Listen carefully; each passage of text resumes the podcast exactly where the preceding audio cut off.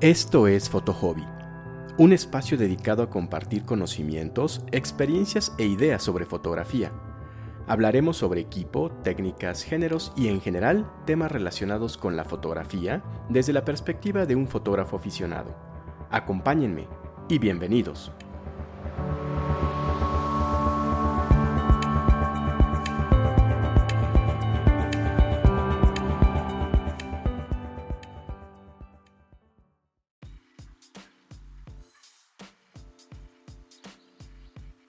¿Qué tal? Bienvenidos a un nuevo episodio de Foto Hobby. Soy Alberto, un aficionado a la fotografía desde hace varios años, y te invito a que me acompañes los siguientes minutos para platicar sobre tipos de objetivos fotográficos. Pues bien, empecemos por decir que cuando digo objetivos me estoy refiriendo también a lentes. Los estoy usando como sinónimos. Sin embargo, me referiré a ellos en lo, sucesivo como objetivos. Y al respecto, empecemos por señalar que existen diferentes criterios para clasificar a los objetivos fotográficos. Empecemos por el más evidente, por su rango focal. El rango focal eh, para efectos prácticos lo percibimos como el zoom, es decir, qué tan cerca o lejos vemos una imagen cuando vemos a través de la cámara usando un determinado objetivo. Y en ese sentido existen tres grandes tipos, los angulares, los normales y los teleobjetivos. Empecemos por los angulares. Los angulares son aquellos cuya distancia focal es menor a 50 milímetros y sus características primordiales es que tienen un amplio ángulo de visión. También magnifican los planos dentro de la fotografía, por lo que aumentan la sensación de distancia. ¿Y a qué me refiero con esto? Una fotografía finalmente es un medio eh, bidimensional, es decir, no hay distancia como tal, sino que por diferentes efectos ópticos, el ojo humano interpreta ciertos eh, estos efectos como distancia. Estos efectos son, por ejemplo, el tamaño relativo de los objetos, incluso las sombras, eh, las diagonales que se forman desde el punto de vista de la perspectiva o derivado de la perspectiva. Pero bueno, justamente los angulares lo que hacen es que eh, tienen el efecto óptico de aparentar que existe mayor profundidad entre los planos de una fotografía. Dicho en términos sencillos, pareciera que las montañas en el caso de un, de un paisaje están mucho más lejanas de lo que realmente están. A eso me refiero cuando digo que magnifican los planos dentro de una fotografía. También es importante señalar que si bien cualquier objetivo fotográfico lo podemos usar para practicar cualquier género como paisaje o retrato, este tipo de objetivos, debido a su, como señalaba, su amplio ángulo de visión, se suelen usar primordialmente para usar para hacer paisaje, así como retrato grupal. Toda esta fotografía de sociales, justamente como se suelen fotografiar grandes grupos de personas o incluso pequeños pero dándoles un cierto contexto, es decir, donde el lugar en el cual están cobra relevancia, se suelen usar este tipo de objetivos angulares. En segundo término tenemos a los objetivos normales. Este objetivo tiene una distancia focal de 50 milímetros. ¿Por qué se le llama normal? Bueno, porque se acerca al ángulo de visión óptimo del ojo humano. Más o menos ve como vemos nosotros en ese ángulo de visión. Cabe mencionar que el 50 milímetros o este objetivo normal se suele decir de él que sirve para todo y para nada, puesto que no está ni especializado, digamos, en tener un gran ángulo de visión ni en tener un gran zoom, pero a la vez es un objetivo general que sirve perfectamente para, para muchos géneros. Y finalmente, el tercer grupo son los teleobjetivos, que son aquellos que superan los 50 milímetros de distancia focal. Estos tienen la característica, al contrario de los, de los angulares, de comprimir los planos dentro de la fotografía, por lo que reducen la sensación de profundidad. En este sentido, en nuestro ejemplo, las montañas, esas montañas lejanas, aparentarían estar mucho más cerca de lo que realmente están. Y derivado justamente de que comprimen estos planos, suelen ser los preferidos para hacer retrato, puesto que respetan más las proporciones del cuerpo humano, que al contrario de los angulares que como decía, magnifican eh, la sensación de distancia, Justamente debido a eso, al hacer un retrato, la parte central del objetivo, es decir, la parte central de la fotografía, parece estar mucho más cerca que lo que está a los lados. Y esto genera que, por ejemplo, un rostro humano se alargue hacia atrás y por lo mismo exagera las dimensiones, por ejemplo, de la nariz. Por eso se suele decir que estos objetivos angulares no son tan eh, propios para hacer retrato aunque insisto, se pueden usar en cualquier género. De hecho, hay un fotógrafo que se conoce como Platón, un fotógrafo greco-británico, lo pueden buscar en Instagram, que justamente se caracteriza por eh, hacer sus retratos de personajes públicos muy importantes usando angulares. Pero bueno, en general no se, no se suelen utilizar para retrato, más bien se utilizan los teleobjetivos medios digamos en un rango entre 80 y 130 milímetros. Otra característica de los teleobjetivos es que su ángulo de visión es mucho más estrecho y este tipo de, objetivos se suelen usar en vida salvaje, en deportes, principalmente porque evidentemente para fotografiar, eh, no sé, un león, una pantera, pues no te vas a acercar a, ellos para, fotografiarlos o cuando estás eh, fotografiando un, un evento deportivo, pues el fotógrafo no puede estar en medio del campo, entonces tiene que disparar desde una gran distancia. Y en este caso, en el caso de fotografía deportiva y fotografía de vida salvaje, eh, se suelen utilizar teleobjetivos extremos, ¿no? 800 milímetros, etc. Asimismo, hay que considerar que entre más tele sea un objetivo, menor profundidad de campo tendrá dado los mismos parámetros. Es decir, a igual diafragma e igual distancia entre cámara y sujeto, un teleobjetivo tendrá menor profundidad de campo que un lente angular. Ahora, cabe hacer la aclaración de que estas, estas escalas de rango focal aplican únicamente para los sensores de cámara que se conocen como full frame o 35 milímetros, que suelen ser el formato de, sensor más usado en el mundo profesional. Sin embargo, como sabemos, existen otros tamaños de sensor más, más grandes o más chicos.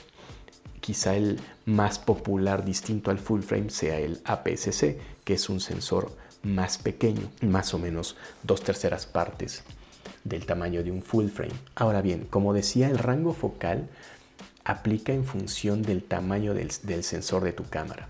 Si tú tienes una APS-C, para hacer la conversión de esta escala, de este rango focal, se tiene que multiplicar estos milímetros, este, este rango focal, por el factor de recorte del sensor de tu cámara. En el caso de un sensor APS-C, es 1.5, en Canon es 1.6, eh, pero existen otros más pequeños, por ejemplo micro 4 tercios que es 2, y otros más grandes que son eh, el formato medio en el que el factor de recorte digamos es menor que 1 pero bueno en el caso concreto del formato APS-C hay que considerar que el objetivo con rango con focal normal es 35 milímetros Hacia abajo son los angulares y hacia arriba son los teleobjetivos. Y en el caso, por ejemplo, de los micro 4 tercios, cuyo factor es 2, el objetivo normal es 25 milímetros y lo mismo hacia abajo angulares, hacia arriba teleobjetivos. Por otra parte, el segundo criterio que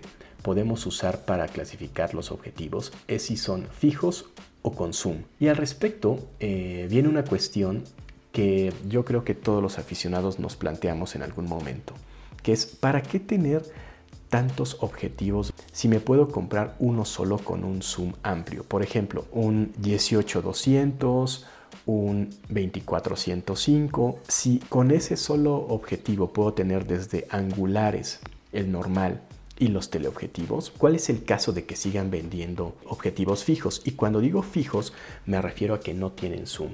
Por ejemplo, un 50 milímetros solo es 50 milímetros y no le puedes dar zoom. Si tú quieres cerrar más tu toma, acercarte más a tu sujeto, eres tú el fotógrafo el que se tiene que acercar físicamente al sujeto.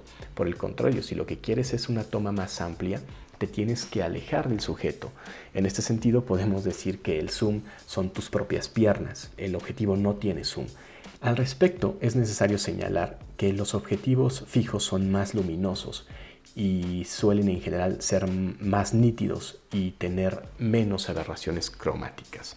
Esto se debe a que los objetivos fijos tienen, están construidos con menos elementos ópticos y eso facilita su construcción. Además, esto permite que sean más luminosos que sus contrapartes con zoom y en general son más baratos. Ahora, dentro de los objetivos zoom existen dos categorías.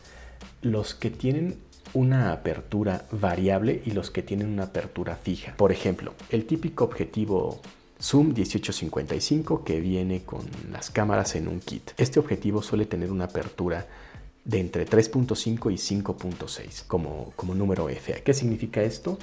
Que a 18 milímetros en su posición más angular nos va a abrir a 3.5, pero a 55 en su posición más eh, teleobjetivo va a abrir únicamente hasta 5.6. Es decir, esa apertura focal varía y se va reduciendo conforme le vamos dando zoom al objetivo. Esto no es conveniente, puesto que evidentemente al hacer zoom nos afecta eh, los parámetros de exposición. En cambio existen objetivos de más valor cuya focal es fija, o más bien es constante. ¿A qué me refiero? 2470 f4. Tanto en 24 como en 70, lo más que va a abrir es f4 y no va a variar. Evidentemente que tú la puedes cerrar, pero te permite mantener ese f4 en todo el recorrido. En el caso de los zoom de apertura constante, entre más luminoso va a ser más caro, más profesional. Pero por ejemplo, los objetivos zoom más luminosos suelen abrir hasta 2.8 y son carísimos, son los más profesionales. En cambio, los objetivos fijos entry level suelen abrir a 1.8, es decir, abren casi un paso más que eh, los más caros dentro de los zoom. Esto les da muchas ventajas respecto de la luminosidad. Entonces, debido a esto, los fotógrafos suelen preferir los objetivos fijos debido a estas características de las que ya hablamos. Suelen tener más nitidez, suelen ser más luminosos y suelen ser más económicos que sus contrapartes con zoom, sobre todo en sus versiones más profesionales o más luminosas. Ahora, ¿cuáles son mis objetivos preferidos? Bueno, dado que me gusta mucho el paisajismo y la astrofotografía, en mi equipo fotográfico no puede faltar ni un gran angular ni un teleobjetivo. Esos diría que son mis lentes de batalla. Sin embargo, a mí me gustan los objetivos con zoom, me dan más libertad. Por lo tanto, dentro de mi equipo cuento con un angular con zoom. Ahora, debido a que también me gusta viajar, eh, valoro mucho la posibilidad de no viajar con tanto equipo, sino viajar ligero, viajar con un solo objetivo en la medida de lo posible. Y en ese sentido, yo valoro mucho un objetivo de los que se conocen como all-in-one, es decir, uno masivo que tiene una gran eh, distancia focal que estoy plenamente consciente de todos los problemas que tienen este tipo de objetivos que ya los mencioné, sin embargo, para mí es más que suficiente y la portabilidad, el hecho de no cargar con tanto equipo, para mí compensa cualquier desventaja que pudiera tener este tipo de objetivos. En concreto, yo suelo usar un 18300, en efecto. Eh, cabe señalar que yo trabajo con APS-C, entonces es un objetivo 3.5, 6.3, pero como ya mencionó, yo valoro mucho esa portabilidad. Por otra parte, también cuento con un objetivo macro, un telemacro, que quizá en un episodio posterior hablaré de ellos, pero básicamente se utilizan para fotografiar detalles y objetos pequeños, dado que este tipo de objetivos tienen la característica de reducir la distancia mínima de enfoque. También tengo un fijo, eh, un 35 milímetros, que es el normal en el, APS-C a 1.8 que me gusta mucho justamente porque es muy luminoso. Y finalmente también tengo un objetivo pinhole. En este caso no se le puede llamar lente dado que no tiene lente. Es un es un objetivo con un pequeño hoyito, pero que genera un efecto impresionante. A mí me gusta mucho el efecto estético que tiene, que es básicamente una estética de fotografía antigua, desde luego no muy nítida, pero me encanta ese, ese mood que genera ese objetivo. Ya les en un episodio posterior les platicaré un poco más sobre ese objetivo. Ahora bien, considero necesario para mi caso, dado que, como menciono, a mí me gusta mucho la fotografía de paisaje, pero también eh, he estado haciendo algo de retrato, algo de astrofotografía. Eh, tengo pensado hacer alguna, alguna otra compra en cuanto, en cuanto a objetivos. La verdad es que no. Yo considero que con el equipo que tengo satisfago todas mis necesidades fotográficas y considero que mi equipo está completo dado los géneros que a mí me gusta practicar y que me permiten perfectamente hacerlo.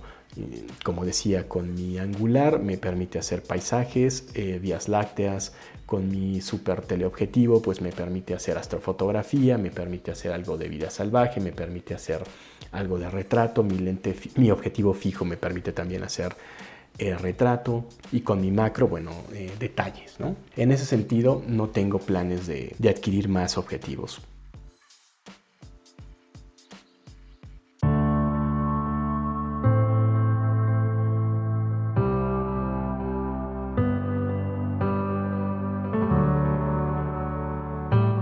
Pues bien, esto ha sido todo por este episodio. Muchas gracias por acompañarme. Te invito a suscribirte y si tienes algún comentario no dudes en contactarme vía Instagram en arroba alberto-vzst. Nos escuchamos en el siguiente episodio y diviértete mucho.